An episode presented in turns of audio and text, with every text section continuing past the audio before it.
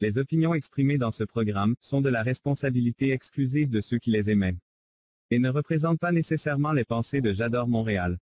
Las opiniones expresadas en este programa son responsabilidad exclusiva de quienes las expresan y no representan necesariamente los pensamientos de Yador Montreal.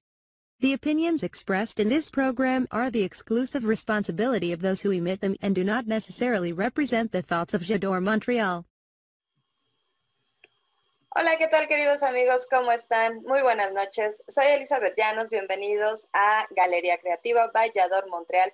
El día de hoy ya saben que estamos todo diciembre en modo decembrino, modo navideño, y pues hoy pues no, no puede ser la excepción, ¿verdad? El invitado del día de hoy nos va a hablar de un tema que yo creo que todos hemos pasado por ahí, todos hemos tenido juguetes, pero él nos trae una visión muy interesante, el juguete a través de la historia porque claro que nosotros hemos pues evolucionado, hemos cambiado nuestras costumbres, o sea, y obviamente que los juguetes pues también han cambiado.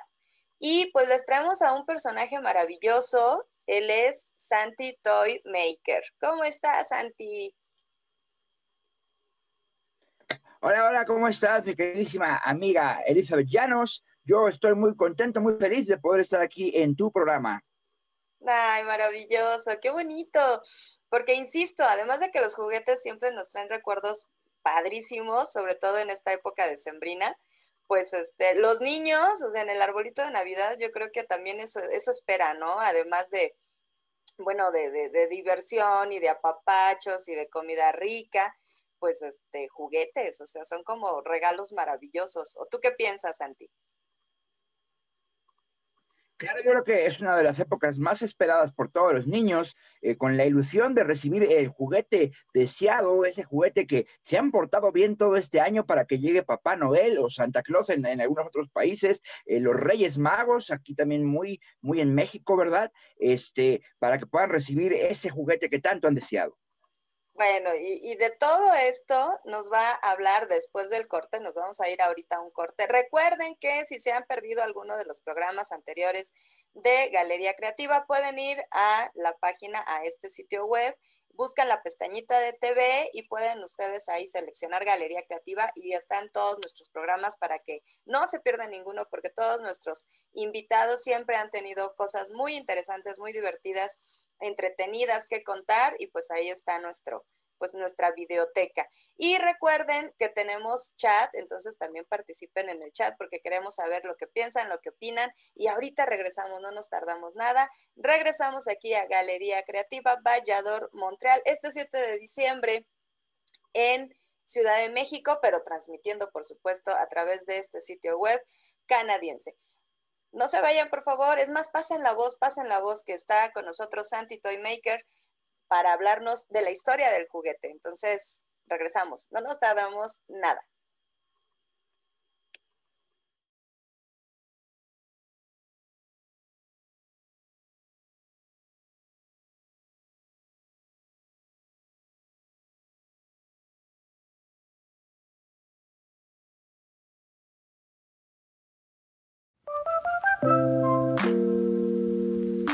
No tienes un sitio web, nadie conocerá tus productos.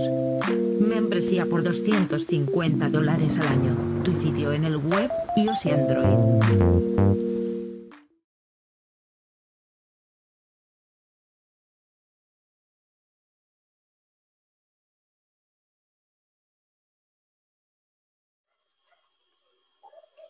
Y queridos amigos, qué bueno que ya eh, regresamos y siguen con nosotros. Vámonos a este segmento en donde no se va a salvar nuestro eh, personaje invitado el día de hoy, porque acuérdense que todos los que aceptan la invitación aquí a Elizabeth Llanos Galería Creativa, pues tienen que contestar esta pregunta. Y hoy me siento también muy curiosa porque este, no sé qué nos vaya a, contar de él, eh, Santi Toymaker. Entonces, Santi, ¿quién es Santi Toymaker?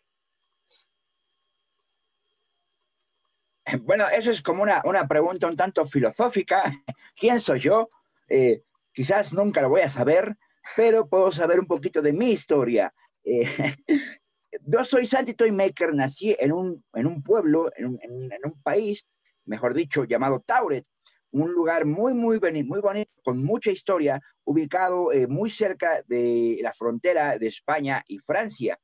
Este es un, un, país que no aparece en los mapas comunes, no aparece en los mapas de, de, de, ustedes, o sea, de ningún país, vaya. Este, me parece que, que donde tendría que estar la ubicación de, mi país, eh, está Mallorca, me parece, o, una región así. Ya después veré bien un mapa para ver qué es lo que está ahí. Pero bueno, es un, es un lugar de mucha historia, muy bonito. Y, bueno, soy hijo de, de, jugueteros, ¿no? Mi padre y mi madre se dedicaban a la realización de juguetes, diferentes tipos de juguetes, y de ahí mi pasión por los mismos. Dentro de mi país estudié la carrera de, historia y pues me enfoqué más a la historia del juguete, cómo a, este, em, digamos, cómo, cómo, cómo, han sido eh, los juguetes partícipes de muchas, muchas cosas en la historia de la humanidad. ¡Wow! O sea que, que tu país no aparece en ningún mapa, pero tienen de todos, hasta universidades, porque tú estudiaste historia. Claro, por supuesto, eh, no, es un país, es un mundo mágico, ni, mucho menos. Eh, somos una ciudad como, cualquier otra, como la Ciudad de México, como la ciudad de Nueva York, eh, Bruselas, etc. mucha historia con universidades, con jugueterías, con museos, con discotecas, antros, que le llaman, de, todo, o sea, tal cual. Simplemente no es posible llegar de manera común por, carretera o algo por el estilo, estamos como perdidos eh, eh, en otra dimensión. O sea que si voy con mi agente de viajes y digo, quiero por favor un tour a Tauret, no, no va a tener la más remota idea de cómo, de dónde es en primera y cómo, cómo enviarme de paseo. Efectivamente, eh, lo, lo, más cercano que se conoce de Tauret es que hace muchos años un compatriota llegó con su pasaporte a, Japón porque quería viajar a Tauret y tenía, enseñó un pasaporte donde aparecía Tauret, dentro del mismo aparecía todos los sellos de los lugares que había visitado, eh, tenía inclusive un sello de Japón de Tauret, pero bueno, cuando, cuando decían, es que no hay vuelos a ese lugar, lo empiezan a buscar en el mapa, se da cuenta que no aparece en el mapa, eh, tenía, mi, compatriota tenía todos los documentos y, bueno, los japoneses muy intrigados le dicen, eh, tiene que pasar mucho tiempo ahí eh, en el aeropuerto, lo llevan a un hotel, lo llevan a un hotel para que mi, para que mi compatriota, es, que resuelven las autoridades cómo este hombre llega a este lugar, a este país, que nadie sabe dónde está, que no existe, y, y, bueno, al siguiente día cuando van, eh, mi compatriota desaparecido de la nada. No volvieron a saber nada de él. Eh, el, hotel estaba con llave, la habitación estaba en un piso 15 y, dicen, bueno, simplemente desapareció. ¡Wow! No, bueno, qué, qué historias. O sea, híjole, nos vas a dejar muy intrigados acerca de este lugar, pero hoy venimos a hablar de juguetes. Entonces yo espero, queridos amigos, seguro eh, Santi al final nos va a compartir sus redes sociales, que se comuniquen con él para que nos siga aclarando todas estas dudas que yo no tenía, pues obviamente no tenía idea porque pues no se conoce el país, ¿verdad? Pero bueno. ¿Te parece que comencemos con cómo ha evolucionado el, juguete? ¿Cuál es la historia que nos vienes a contar acerca de, de este, pues yo creo que este cambio que, tiene que ver también con el cambio y la, evolución de, las culturas. ¿Te parece si comenzamos? Por supuesto, soy que como ansias. Bueno, no, no, no comas ansias, porque te me vas a indigestar y pues no, no es por ahí. A ver, mi querido Santi, cuéntanos, esta primera imagen, es seguramente antiquísima, por algo no, no, las, este, no las estás presentando, ¿no? Claro, mira, hablar de la historia del juguete o hablar de cuál fue el primer juguete que existió, pues eh, no lo sabríamos a ciencia cierta, ¿verdad? Pero bueno, eh, los arqueólogos, eh, los seres humanos han encontrado juguetes antiquísimos y hasta el año 2014 eh, en la región de Kultepe, en Turquía, en la península de Anatolia, se había encontrado un sonajero, un sonajero que perteneció seguramente, bueno, a, un bebé, hijo de nobles, monarcas, reyes quizás.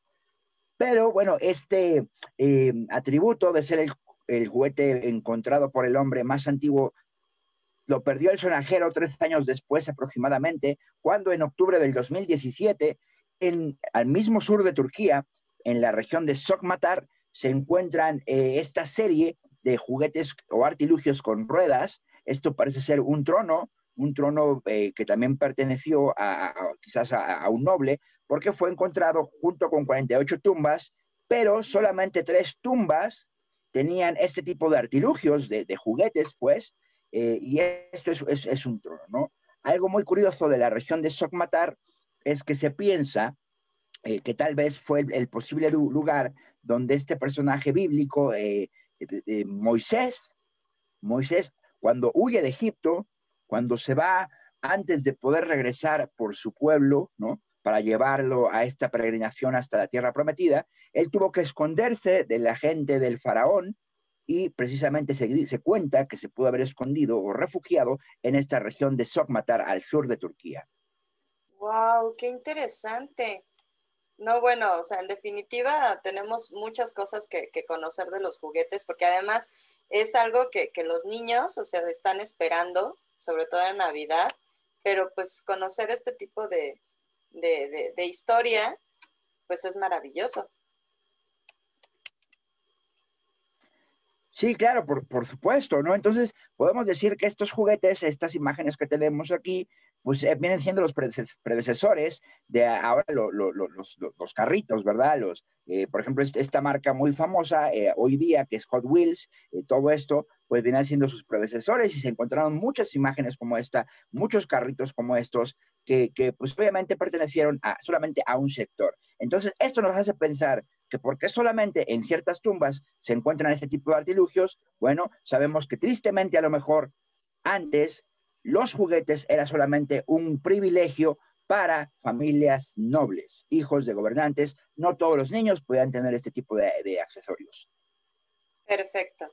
Mira, yo creo que algo está pasando con eh, ese mundo interdimensional que nos estás este, compartiendo tú porque hay una situación con la presentación, pero ahorita lo resolvemos. Queridos amigos, ya saben ustedes que, que la que, que, la tecnología luego no tiene palabra, ¿no? Digo, no sé si en tu mundo, Santi, suceda. Bueno, este, sí, por supuesto, también tenemos fallas tecnológicas, fallas de redes, de, de, internet, como, como, en todos lados. O sea, tu mundo no es diferente al de nosotros. Exacto, es, es, es, el mismo mundo, simplemente es lo que no entendemos también, ¿no? Nosotros, si formamos parte de otra, de otra, de otra dimensión, no, sabemos, pero, por ejemplo, realmente México existe en, nuestro, en nuestro, nuestro, nuestra dimensión, ni siquiera sé cómo decirlo, pero tenemos obviamente contacto con México, con muchos países, que, también aquí existen. Ok. Bueno, pues mira, aquí estamos ya. Ya vimos este, este juguete antiquísimo. Oye, qué interesante lo del, lo del este, personaje bíblico, o sea, Moisés, que bueno, que seguramente pues toda la, la cultura judeocristiana, pues sabemos su historia. Y supongo este es el mismo, eh, el mismo juguete. Es el mismo juguete eh, en, otra vista, visto de frente. Y ahí está con la colección, ¿no? Toda la colección de estos carritos que se encontraron, eh, conjunto con todas estas figuras que solamente eh, eran para, clases nobles, ¿sabes? Sí, no, claro, por supuesto. Y bueno, me encantó tu, tu comparación, bueno, así como en el tiempo, ¿no? Es como el Hot Wheels de hace muchos siglos. exactamente. Y luego vámonos con esta muñeca. Yo creo que todas las niñas, o muchas niñas, hemos pasado por esta, pues, por este icono del juguete, ¿no? Cuéntanos acerca de, este juguete. Claro, por supuesto. Bueno, eh, creo que no necesita presentación. Es la famosa Barbie, que por décadas ha sido la compañera amiga de muchas, muchas niñas, ¿no? eh, se, sabe que aproximadamente entre los años 40 y 50 surge en Alemania eh, un, digamos, un, como lo que me era siendo un cómic, ¿no? una, revista para, para, para, adultos, una historieta, gracias, la, palabra correcta es la que estaba buscando, una historieta para adultos con una, un personaje llamado Bill Lilly.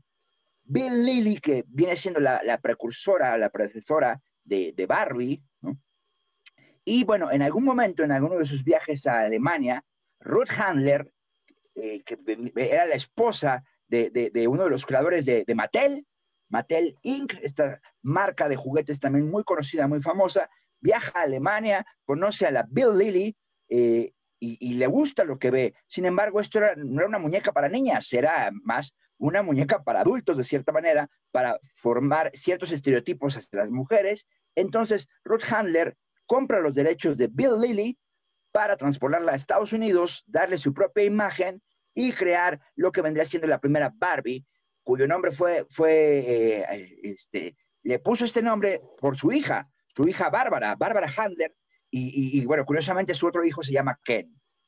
Ah, qué curioso, mira. Entonces podríamos decir que, la idea original, o sea, que es alemana, es, eh, podría ser representada por la imagen en donde está solamente la, muñeca, o sea, en esta imagen, y ya como la traspolación americana es donde está ella con su perrito y todos los aditamentos.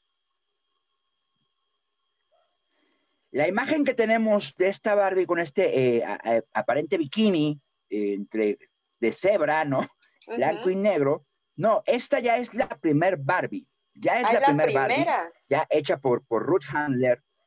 Es la primerita, que es muy parecida a Bill Lilly, muy, muy parecida. Eh, casi no cambia nada de Bill Lilly, pero es la primer Barbie, que bueno, no hace mucho tiempo eh, fue este, catalogada como uno de los artículos de colección más buscados eh, y llega a oscilar su precio entre los 6 mil, 8 mil, 9 mil dólares. Bueno, sí, o sea, definitivamente los coleccionistas pagan un dineral por tener ese tipo de, objetos que son icónicos y, muy preciados y, antiguos también, porque ya tiene muchos años. Y aquí tenemos a la Barbie con, este, con su mascota. Claro, digo, aquí lo interesante es eh, cómo ha ido evolucionando esta, esta muñeca, la, muñeca Barbie, ¿no? Una muñeca que fue creada precisamente para generar ciertos estilos eh, de moda entre las niñas, entre las niñas americanas, que supieran qué es lo que está de moda y pues sin querer a lo mejor fueron creando estereotipos, ¿no? De cómo debe ser la mujer, eh, la mujer delgadita, el cuerpo bonito, eh, muy estético, o sea, fueron gestando este tipo de cosas que a lo mejor no pensaron en su momento. Eh, creo que por su, en, la idea original era vender la cuestión de la moda, ¿no? Eh, porque había muchos accesorios de Barbie. Pero bueno, se permeó esto en la sociedad americana, luego más adelante, pues, obviamente de manera internacional, trataron de, de, gestar esto en las niñas del mundo, y pues obviamente los creadores, eh, sobre todo Mattel, una empresa siempre muy comprometida para, para, eh, con los niños, pues empezaron a tener que hacer evolucionar a Barbie, ¿no? Una muñeca que surge originalmente sola, no tenía amigos, entonces generan o crean a Ken, Ken, este primer hombre, muñeco varón de, dentro de esta saga de Barbie, como un compañero de Barbie, pero pues también necesitaban, las niñas necesitan amigas, ¿no? Fueron creando eh, más personajes como Mitch, Mitch era otra muñeca tipo, tipo Barbie, que era amiga de Barbie, y bueno, fueron creando después este, hermanas de Barbie, la Barbie Shelly, ¿no? O la pequeña Shelly, y más adelante hasta, hasta una Barbie embarazada, ¿verdad? Para eh, tratar de buscar la, la onda familiar cosas, proyectos que muchos se cayeron, muchos no funcionaron, muchas veces las familias pegaron el grito en el cielo, ¿cómo es posible que una Barbie venga con panza de embarazada? Y bueno, tuvieron que cancelar ciertos proyectos, ¿no? Pero básicamente aquí lo que quiero plasmar, esta es una Barbie un poquito más reciente, ¿no? Cómo han ido cambiando inclusive las facciones de la misma muñeca, tratando de humanizarlas un poquito más. Han usado inclusive en muchos momentos hasta a grandes modelos, grandes modelos. Eh, eh, eh, en los 70 utilizaron la imagen, el cuerpo de una de las modelos más cotizadas de, aquellos años. Y, bueno, en los 80 gestan por primera vez a las primeras Barbies afro, afrodescendientes y, y, latinas, latinoamericanas, por así decirlo, ¿no? Eh, tratando de, buscar la equidad de todos los tipos raciales también. Entonces, eso es también lo interesante que ha podido lograr hacer Barbie, ¿no? El, el, generar estos nuevos eh, modelos, romper estereotipos, o sea, también han intentado cambiar este tipo de cuestiones. Hubo en algún momento inclusive eh, donde se salió una saga de la familia Barbie, que también venían abuelos habían unos hombres de la tercera edad cuyos diseños pues igual estaban hacia el cuerpo de hombres de la tercera edad, eran un poquito más eh, gorditos, ¿sabes? Un poquito más carnositos. Y fue un total fracaso, pero bueno, la idea estuvo ahí, ahí, ahí, plasmada, ¿no? Y es como lo interesante eh, de lo que me gusta que ha, intentado hacer eh, Barbie, que bueno, hoy en día los derechos los tiene Hasbro, pero pues fue algo que gestó Mattel. Claro, claro, y yo creo que todos identificamos o relacionamos a Barbie con Mattel y, y ah, eh, bien lo dices, o sea, se ha tenido que, ir adaptando también a las propias necesidades de la, de la sociedad, a la propia evolución, porque pues es un, es un juguete, nos guste o no nos guste, o sea, cada quien puede tener su, punto de vista, pero es una muñeca poderosa. O sea, de verdad, eh, yo creo que, no sé si Mattel se lo esperaba en su momento, pero fue un hit porque todas las niñas queríamos una Barbie. Yo tuve Barbies. Claro, yo, no, yo creo, yo creo que, que no esperaban tanto éxito, ¿no? Eh, fue lanzada en, el año 1959 Barbie. Mira, hicieron solamente 250 mil muñecas. Digo que para ser algo que, que, está lanzando una empresa tan poderosa como ya lo era Mattel, pues es poca producción. Es poca producción solamente 250 mil muñecas, pero se vendieron como, como, como, como si el agua, ¿no? Como, como agua que, que, va siendo regalada por estos deportistas que corren en maratón, se vendió tanto que, bueno, pues empezó a hacerse mayor producción, ¿no? Y ese es creo que uno de los grandes eh, aplausos que se le tiene que hacer a la muñeca Barbie, a Ruth Handler, eh, que fue la, la, la, que tuvo esta idea, ¿no? De, de comprar eh, los derechos de la muñeca alemana Bill Lilly y transponerla a un juguete o un accesorio para niños. No, sí, bueno, impactante, impactante esa aportación al mundo del juguete. Y dime que estos son soldaditos de plomo. Efectivamente, efectivamente, digo, obviamente pues sabemos que eh, hoy día se busca, ¿no? Realmente que el juguete no tenga género. En aquellos tiempos, o hace muchos años, pues había como juguetes específicos para niñas, juguetes específicos para niños. Hablábamos de la historia de Barbie, que fue una muñeca hecha para niñas. Y bueno, pues tenemos que hablar de igual manera hacia esos tiempos, del, pasado al pasado, ahora hablar con algo que fue gestado para niños, que son, pues, por ejemplo, aquí tenemos la imagen de unos soldaditos de plomo, soldaditos, eh, me parece, de la región del Reino Unido, eh, soldaditos ya hablamos de los años 30 quizás, eh, poco después de la Primera Guerra Mundial, por el tipo de indumentaria que tienen los soldados, pues nos vemos claramente que son soldados de la Primera Guerra Mundial. Y aquí lo interesante es eso, ¿no? Que se generan soldados para niños, pero también con qué intención. Una cuestión de, de, generar eh, eh, una concepción romántica, ¿no? De nacionalismo, ¿no? Hacia, hacia los niños, ¿no? Entonces, eso es lo que me interesa, me interesa tanto, me gusta tanto también del juguete, eh, cómo ha servido inclusive para, de manera política, ¿no? E ideológica, desde una infancia, tratar de meterle, de meterle esto a los niños, ¿no? Sí, no, totalmente de acuerdo. O sea, un juguete no es algo sencillo, es algo que, que educa tal cual. Entonces te va eh, introduciendo de una manera inocente, o sea, pensamientos que tienen que ver, o sea, con, con la construcción social, pero aquí específicamente en este, en este juguete, como bien dices, hay un mensaje político y qué interesante, o sea, lo que un juguete puede hacer y provocar en la infancia. Claro, efectivamente. Mira, aquí tenemos eh, eh, un soldado igual, este, inglés, un tamborcito, pero veamos toda la indumentaria que tienen, eh, las cuestiones también rusas, ¿no? Cada nación obviamente va a, plasmar su propia identidad, ¿me explico? Y este Aquí vemos algo muy parecido a las matruscas, inclusive. Ándale, se acciona con cuerda, ¿no? O sea, es un, es un soldado de hojalata con su tambor, pero se, activa con, con cuerda. Efectivamente, efectivamente es el famoso tambor de hojalata, hay, un libro muy, muy bonito que también tiene una película maravillosa, eh, es eh, Noruega, me parece. Este, y bueno, pues aquí podemos ver ah, en, la, en la foto de espalda cómo está precisamente eh, la cuerda para, para, que se accionara y tocara los tamborcitos, ¿no?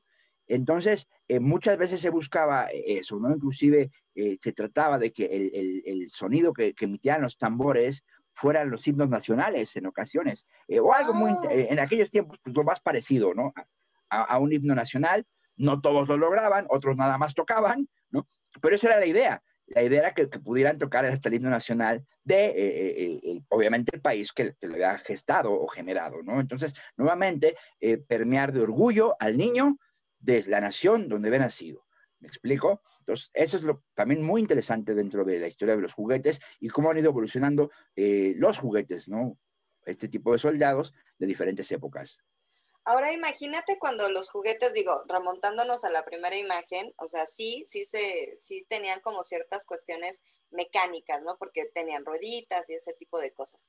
Pero imagínate la primera ocasión que, que, que salen este tipo de, juguetes, pero ya que, que tienen eh, mecanismos diferentes que los hacen hasta cierto punto autónomos, o sea, que tienen, o sea, que se accionan, que se mueven, que, hacen algo más que solamente ser tomados por los niños y, accionarlos ellos mismos.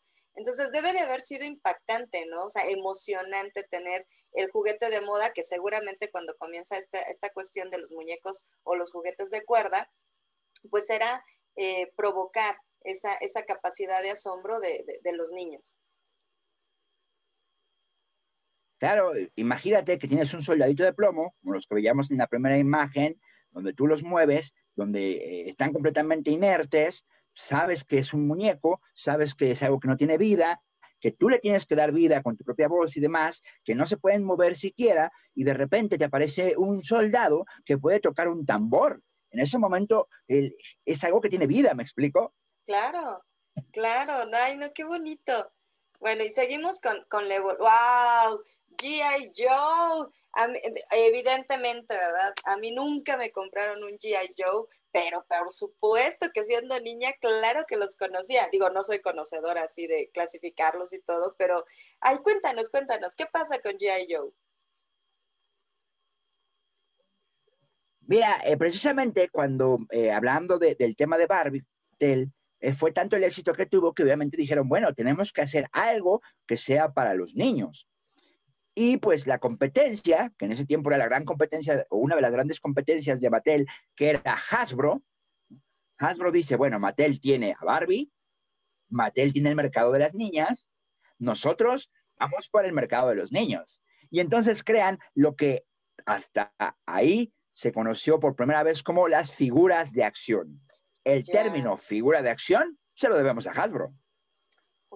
Entonces, gestan este primer este primer G.I. Joe, eh, la imagen que tenemos a la izquierda, eh, en la parte superior izquierda, son los primeros G.I. Joes, que eran del tamaño de la Barbie.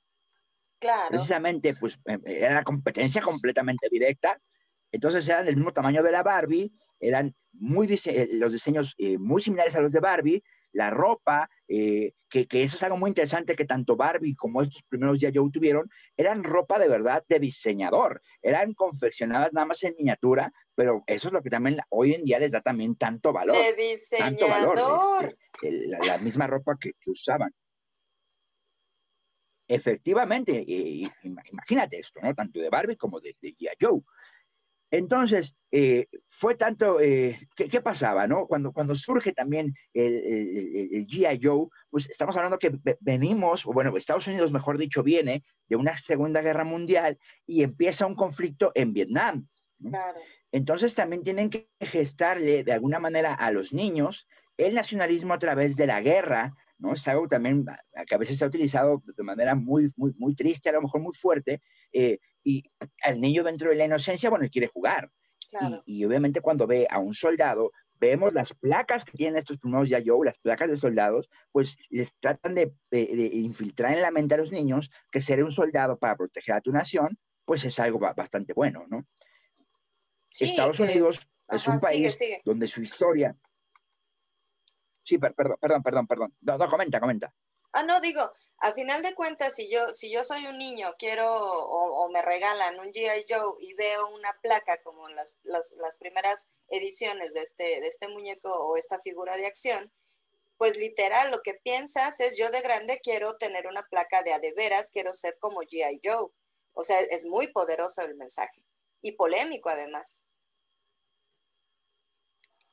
Sí, claro, por supuesto. Y bueno, esto eh, generó en su momento tanta polémica, también hubo quienes pegaron el grito en el cielo y, se tuvo que cancelar su producción durante ciertos años, muchos años. ¿no? Ya cuando más adelante eh, se trata, ¿no? Este, bueno, quizás no tantos años, pero sí se cancela su producción. Eh, tienen que buscar, digamos que reorganizar sus ideas para evitar precisamente este tipo de conflictos de que los acusaban de querer infiltrar la imagen de un soldado a los niños, etcétera, todo lo que hablábamos. Entonces, lo que tienen que hacer es reestructurar todo, ¿no? Eh, ¿cómo, ¿Cómo podemos vender esta figura de acción que ya nos costó, que ya invertimos, eh, que creo que puede ser algo muy interesante, sin que nos critiquen tanto, ¿no? Entonces, se asociaron con muchas personas y bueno, en algún momento se les ocurre empezar a hacer una tira cómica, eh, un, un, cómic donde pues así como estaba en su momento ya Marvel, iniciaba Marvel, eh, oh, todo su mundo de DC, este, Stan Lee, iniciaba todo esto, dice, bueno, vamos a lanzar un cómic para promocionar a los G.I. Joe. Y precisamente se alían con Marvel. Entonces Marvel, junto con Hasbro, lanzan este cómic de G.I. Joe. Sabían que, que de alguna manera tenían que competir no solamente contra Marvel, no solamente contra DC, no solamente contra Star Wars, que empezaba también ya para estos años, estamos hablando de los 70, finales de los 70, casi 80. Eh, Star Wars había sido un éxito, también tenía sus figuras de acción, nombre que había puesto Hasbro, y ahora lo usaba también Star Wars, y a, partir de ahí todo iba a ser figura de acción, eh, hablando de juguetes para niños, y entonces se les ocurre usar la televisión no, pues, no había eh, cláusulas. Claro, y aparte no, había cláusulas de, pequeños comerciales, ¿sabes? Animados de G.I. Joe, porque nadie lo había hecho antes. Eh, bajo ningún juguete, bajo ninguna animación, como pequeños cortos, nadie lo había hecho. Entonces Hasbro se atreve, a hacer esto y comienzan entre los programas, entre programa y programa, a sacar estas cápsulas de lo que es el cómic, empiezan a generar personajes y bueno, justo ahí es cuando, cuando eh, uno de, los eh, dibujantes o, creativos de, Marvel precisamente les dice, bueno, es que quieres vender un héroe, pero un héroe necesita la contraparte, ¿no? Un villano. Sí, los villanos. Y es cuando surge el grupo terrorista. Efectivamente. Entonces, cuando surge el grupo terrorista de, Cobra, ¿no? El llamado, el llamado Cobra, que también se iba a vender su, su, su, juguete, su imagen, y bueno, a partir de ahí fue tanto el éxito que más adelante se hizo una serie animada, y pues los niños querían a sus personajes, ¿no? Y aquí vemos la evolución completamente de, estos, de este tipo de juguetes, o sea, vea, ya, ya cada vez más elásticos, cada vez este, eh, más articulados, más articulados, para que puedan tomar diferentes tipos de posiciones, para que se vean con movimiento, con más vida. Muchos ya inclusive vienen también con frases, ¿verdad? Con frases este, prediseñadas. Wow. Como en su momento también, también Barbie, también Barbie lo hizo, tuvo una Barbie que tenía ciertas frases, la cual fue cancelada porque una de las frases de Barbie era, las matemáticas son difíciles. Ah. Entonces, estaba generando, imagínate, generaba en las niñas como una cuestión de que es que las matemáticas son difíciles y yo tampoco quiero estudiarlas, ¿no? Y de ahí la, la, la, la cuestión despectiva, ¿no? De, de, decirle a las mujeres, es que eres blondie, porque es como Barbie, ¿no? Una blondie, una rubia, este, de que las rubias son tontas, ¿sabes? Todas estas cuestiones que fueron generando, pues sin querer a veces también caían en eso, Barbie. Y bueno, en cuestión de las figuras de acción, pues de igual manera, este, hubo algunas figuras muy interesantes que también tuvieron que ser canceladas por ciertas frases que, bueno, hoy en día súper, súper se verían eh, vistas como, como eh, desde este, racistas, discriminatorias, hasta misóginas, quizás muchas de esas frases. Entonces, bueno, en su momento ya empezaron a generar polémica y tuvieron que ser canceladas, ¿no? Y dices, bueno, pues es que efectivamente, está bien que le quieras dar, está bien que le quieras dar vida a un juguete, pero creo que es más interesante que el niño le dé vida al juguete. que el niño sea el que hable por él. Creo que para eso está diseñado, para eso están los juguetes, entonces está bien que me quieras vender algo que, que, que, parezca tener un poco más de vida, pero también haz uso de lo que siempre ha servido el, el juguete para incrementar las habilidades motrices y también la imaginación de los niños y eso pues obviamente repercute muchísimo en una edad adulta. No, no, por, por supuesto, o sea, no le puedes dar todo digerido a un niño, sino cuál es el, cuál es, eh, no sé, el, mérito de, de, cualquier juguete. O sea, el juguete está, como bien dice, sí, para las habilidades motrices, evidentemente, porque es parte importante del crecimiento de un niño, pero también para provocar su imaginación. Entonces, darle voz, o sea, ese, juego que se da cuando tú le das voz, cuando tú accionas el juguete, pues es importantísimo. O sea, eso es básico en un juguete.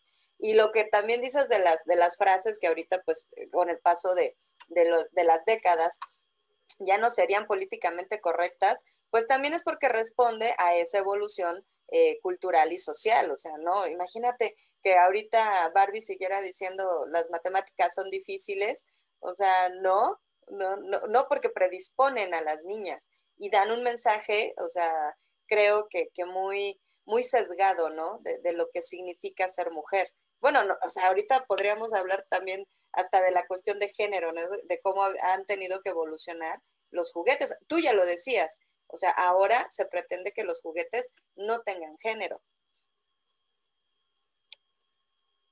Efectivamente, que sea algo general. Eh, antes teníamos los juguetes de niña, los juguetes de niño. Ahora simplemente olvídate de eso. Eh, los juguetes no tienen género, son juguetes cómprale a tu niño el juguete que a lo mejor él desee y que, bueno, que tú creas también como padre, y eso es interesante, como padre, ¿qué le quieres enseñar a tu hijo? Recuerda que el juguete es algo didáctico, te va a ayudar a la, la formación de tu hijo, y es aquí donde tenemos que tener mucho cuidado cuando escogemos un juguete. ¿Por qué voy a escoger este juguete? ¿Qué es lo que quiero? O sea, cada quien es libre de eso, de cómo quiere criar a sus hijos, de cómo quieren que sus hijos sean, sean este, quizás el día de mañana, cada quien es libre de eso. Por eso pensar, qué es lo que yo quiero para mi hijo, qué quiero enseñarle, qué valores quiero darle a, mis hijos. Entonces, no nomás es comprar un juguete por, comprar, ver realmente este juguete que tiene mi hijo, realmente qué le puede aportar eh, a él y a mí como padre, qué me puede ayudar para, para, lo que yo quiero eh, con, mis hijos el día de mañana. Claro, porque el juego es un, es un ensayo, por así decirlo, de, de, la realidad, de lo que les espera, ¿no? O sea, eso es innegable.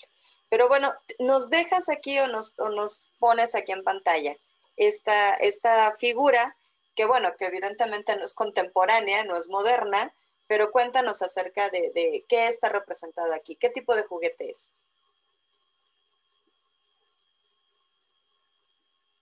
Bueno, aquí en la primera imagen, en la parte superior izquierda, eh, son juguetes prehispánicos. Oh.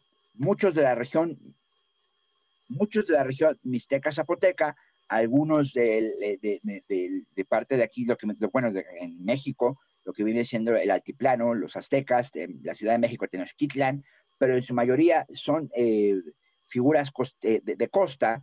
Y lo interesante de esto es que de igual manera eran cosas que se encontrado solamente en las tumbas de los nobles, ¿no? O sea, los juguetes como más diseñados, ¿no?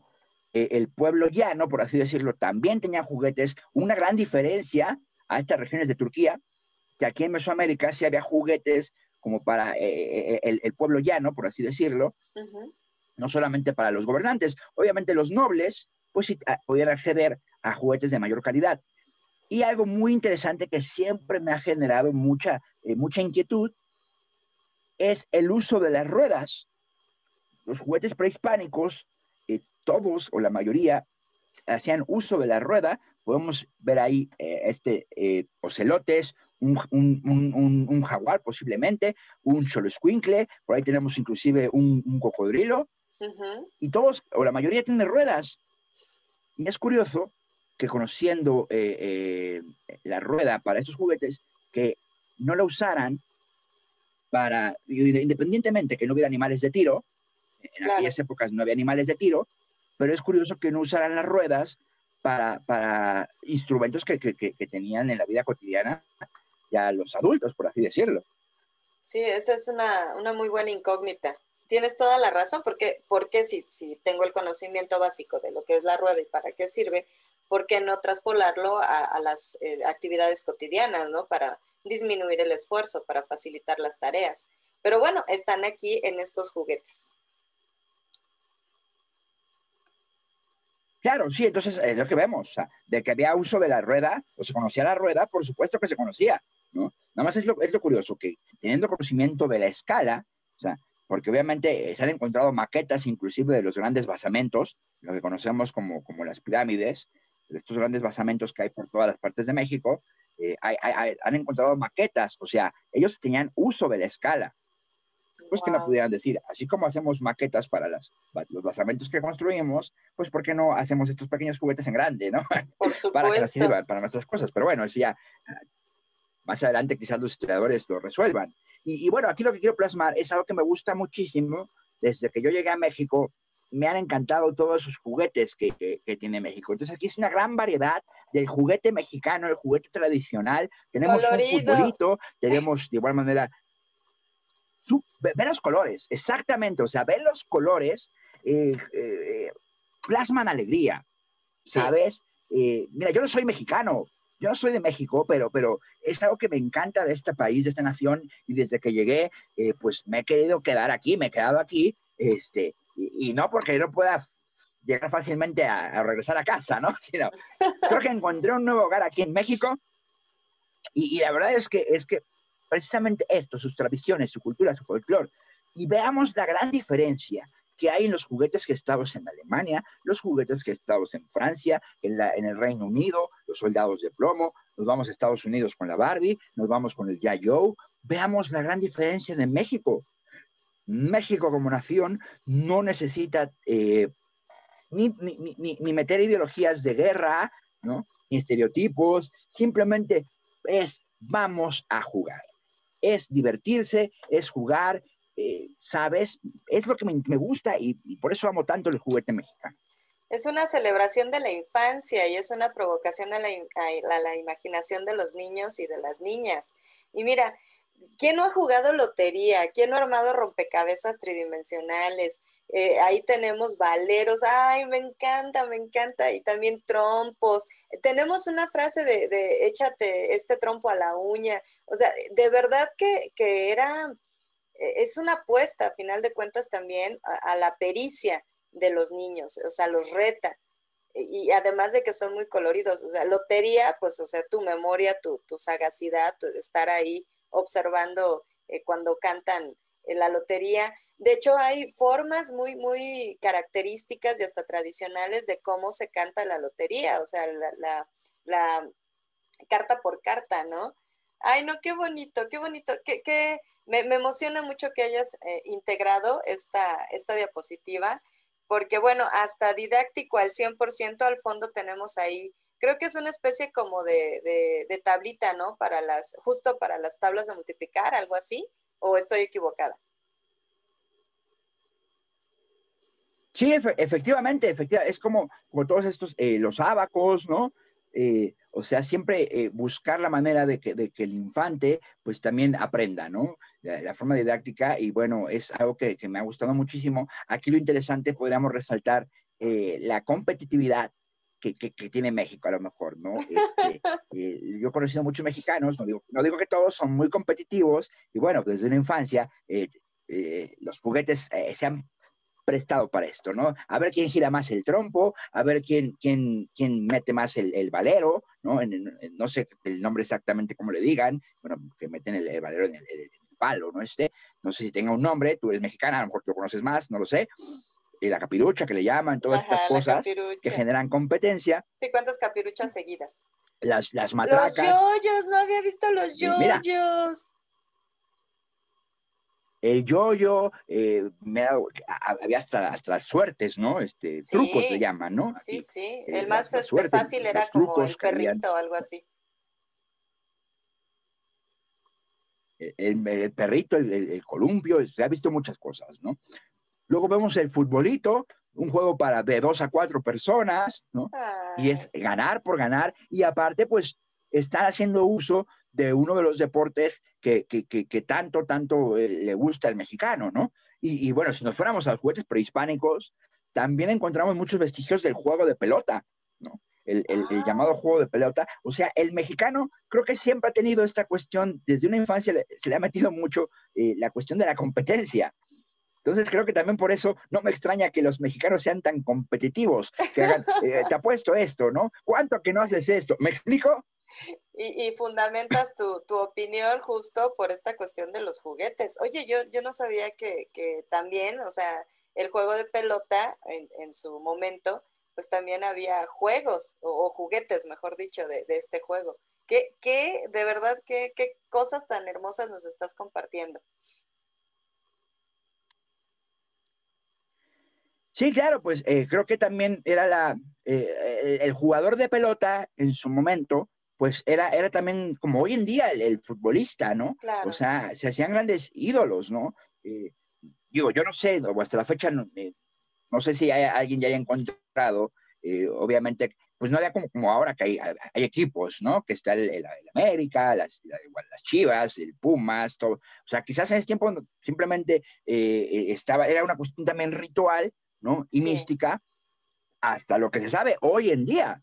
Hasta lo que sabe hoy en día. No sabemos si el día de mañana nos demos cuenta que también había, eh, digamos, partidos este, por, por, mera diversión, ¿no? Partidos entre equipos, eh, a lo mejor fanaticadas, quizás, quizás no, a lo mejor el día de mañana se descubre eso, no lo sabemos, pero al final de cuentas sí había una cuestión de competencia y, por supuesto que la gente, seguramente en su momento, los que podían ver este, este tipo de partidos, este tipo de rituales, pues, pues claro que se emocionaban, claro que tenían un favorito, ¿me explico? Sí, sí. Entonces, ya empezaba también esta cuestión de, de, la competitividad, ¿no? que digo, por lo que creo que no es mala, ¿no? Si, si, si, si de, de manera sana, ¿no? La competencia es buena, ¿no? Eh, las rivalidades son buenas hasta ciertos grados, ¿no? Eh, pero creo que desde aquí, mira, vamos viendo mucho, mucho esto, ¿no? A, lo mejor, eh, si hubiera encontrado algunas imágenes también de, de, juguetes argentinos antiguos o sudamericanos de muchos países, a lo mejor también encontramos mucho esta parte de la competencia. Entonces, siempre es la cuestión de, tal vez por eso, por eso estas culturas sería muy interesante, fíjate, una, una tesis sobre esto, ¿no? De, cómo los juguetes han afectado hasta cuestiones eh, culturales a, cada una de sus naciones, ¿no? Ay, qué bonito. Pues mira, vamos a tener que pasar a la siguiente diapositiva. Y esto es totalmente la actualidad. ¿Estás de acuerdo? Sí, efectivamente, ya son los juguetes actuales, eh, los juguetes modernos, lo que se está gestando hoy en día. este, Vemos obviamente ya hasta accesorios como un automóvil, un carro, este, tenemos muñecas parlantes, muñecas que hablan, tenemos, eh, por ahí se alcanzan a ver unas pequeñas muñecas que, que son las, eh, las llamadas bellies, las, las bellies, que, tienen algo muy interesante, son de, de, de, famosa, famosa, eh, o Famo Games, es, es la empresa que, que, genera las bellies, y lo curioso es que tiene un sensor que si tú pones dos muñecas juntas, empiezan a hablar entre ellas, ¿no? Entonces, repito, ¿Ya sucede eso? Es la cuestión. Ya sucede eso. pueden sacar, han sacado muchos sustos. ¿eh? de personas que quizás no saben esto. Imagínate, estás acostada en tu cama y empiezas a escuchar ruidos, vas al cuarto, ¿no? Al cuarto de los niños este, y, ves a dos muñecas hablando de la nada y tus hijos dormidos. Y si no sabes yo creo que te puede dar un susto tremendo. Y tú supersticioso y no, pues olvídate, ¿no? Entonces, igual lo mismo, ¿no? Cada vez se han buscado la forma de generar más vida eh, en los juguetes, de buscar la manera de competir con eh, la parte digital, ¿no? Eh, los, videojuegos, las tablets, todo esto que también creo que no está, no está mal, eh, tampoco estoy diciendo o satanizando este tipo de cosas. Creo que los niños también eh, pueden aprender o, incrementar habilidades motrices dentro de estas cuestiones digitales, pero no perder la otra parte, ¿no? La parte motriz.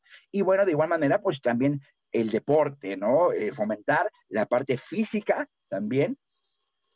Entonces creo que todo es bueno y, equilibradamente, todo es, es, es, bueno equilibradamente, todo en exceso pues tiene, puede tener cuestiones negativas, ¿no? Entonces, nada más como eso, ¿no? Eh, el, no vamos a prohibirle a los niños hoy en día que estén con el celular tal vez, o con la tablet, eh, o en la computadora, no, déjalo, pero tiempo para todo, ¿no? ¿Sabes qué? Ahora, en lugar del celular, en lugar de la computadora, ¿por qué no juegas un poco con tus juguetes, ¿no?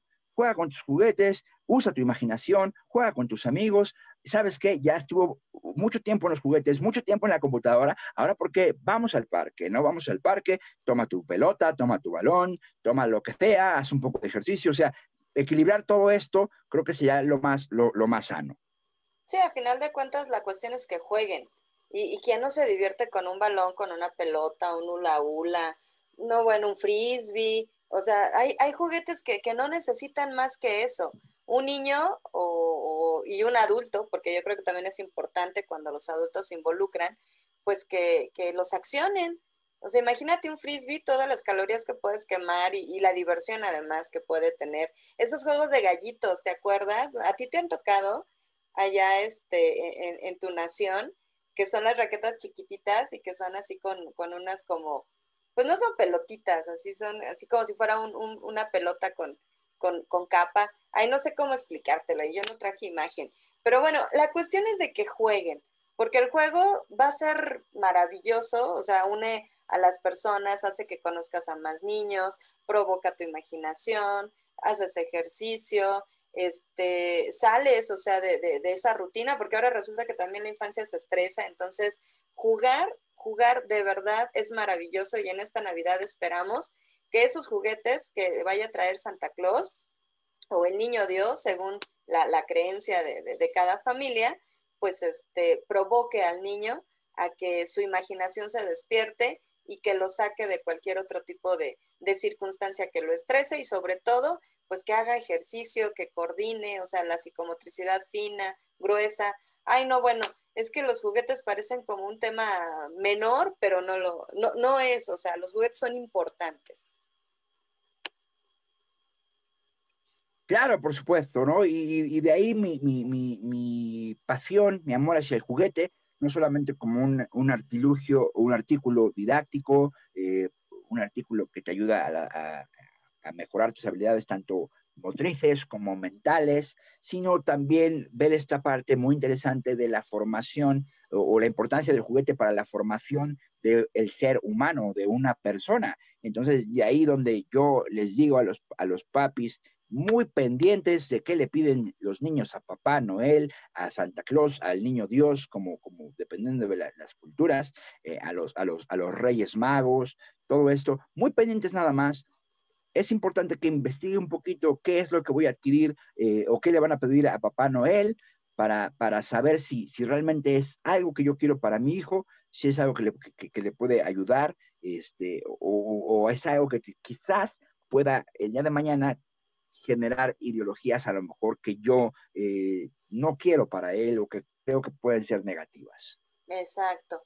Y bueno, para seguir conociendo acerca de juguetes, para si tenemos alguna duda de dónde conseguirlos, si, si queremos recomendaciones, ahí está tu, bueno, tu Facebook, tu, tu fanpage y también tu número de WhatsApp este, y tu nombre, evidentemente. Entonces podemos acercarnos a ti, ¿verdad? Para, para esas recomendaciones, para cualquier duda, para conseguir algún juguete. Santi Toy Maker está, ¿verdad? Claro, eh, Santi Toy Maker, la página de Facebook, arroba Santi Toy Maker, que los lleva a la página de Ayatoy, que es una página con la cual eh, trabajo en conjunto con los administradores de la misma, donde ellos eh, tienen su empresa de venta de juguetes. Entonces yo eh, los días miércoles, todos los días miércoles, en conjunto con ellos, hacemos un, en vivo vía Facebook a la partir de las 6 de la tarde donde, bueno, pues les ayudo este, eh, a vender sus juguetes y hablamos un poquito de la historia del juguete, metemos también este, cuentos, cuentos para los niños, entonces también funge como cuentacuentos, eh, metemos la acción didáctica, de la sección de historia,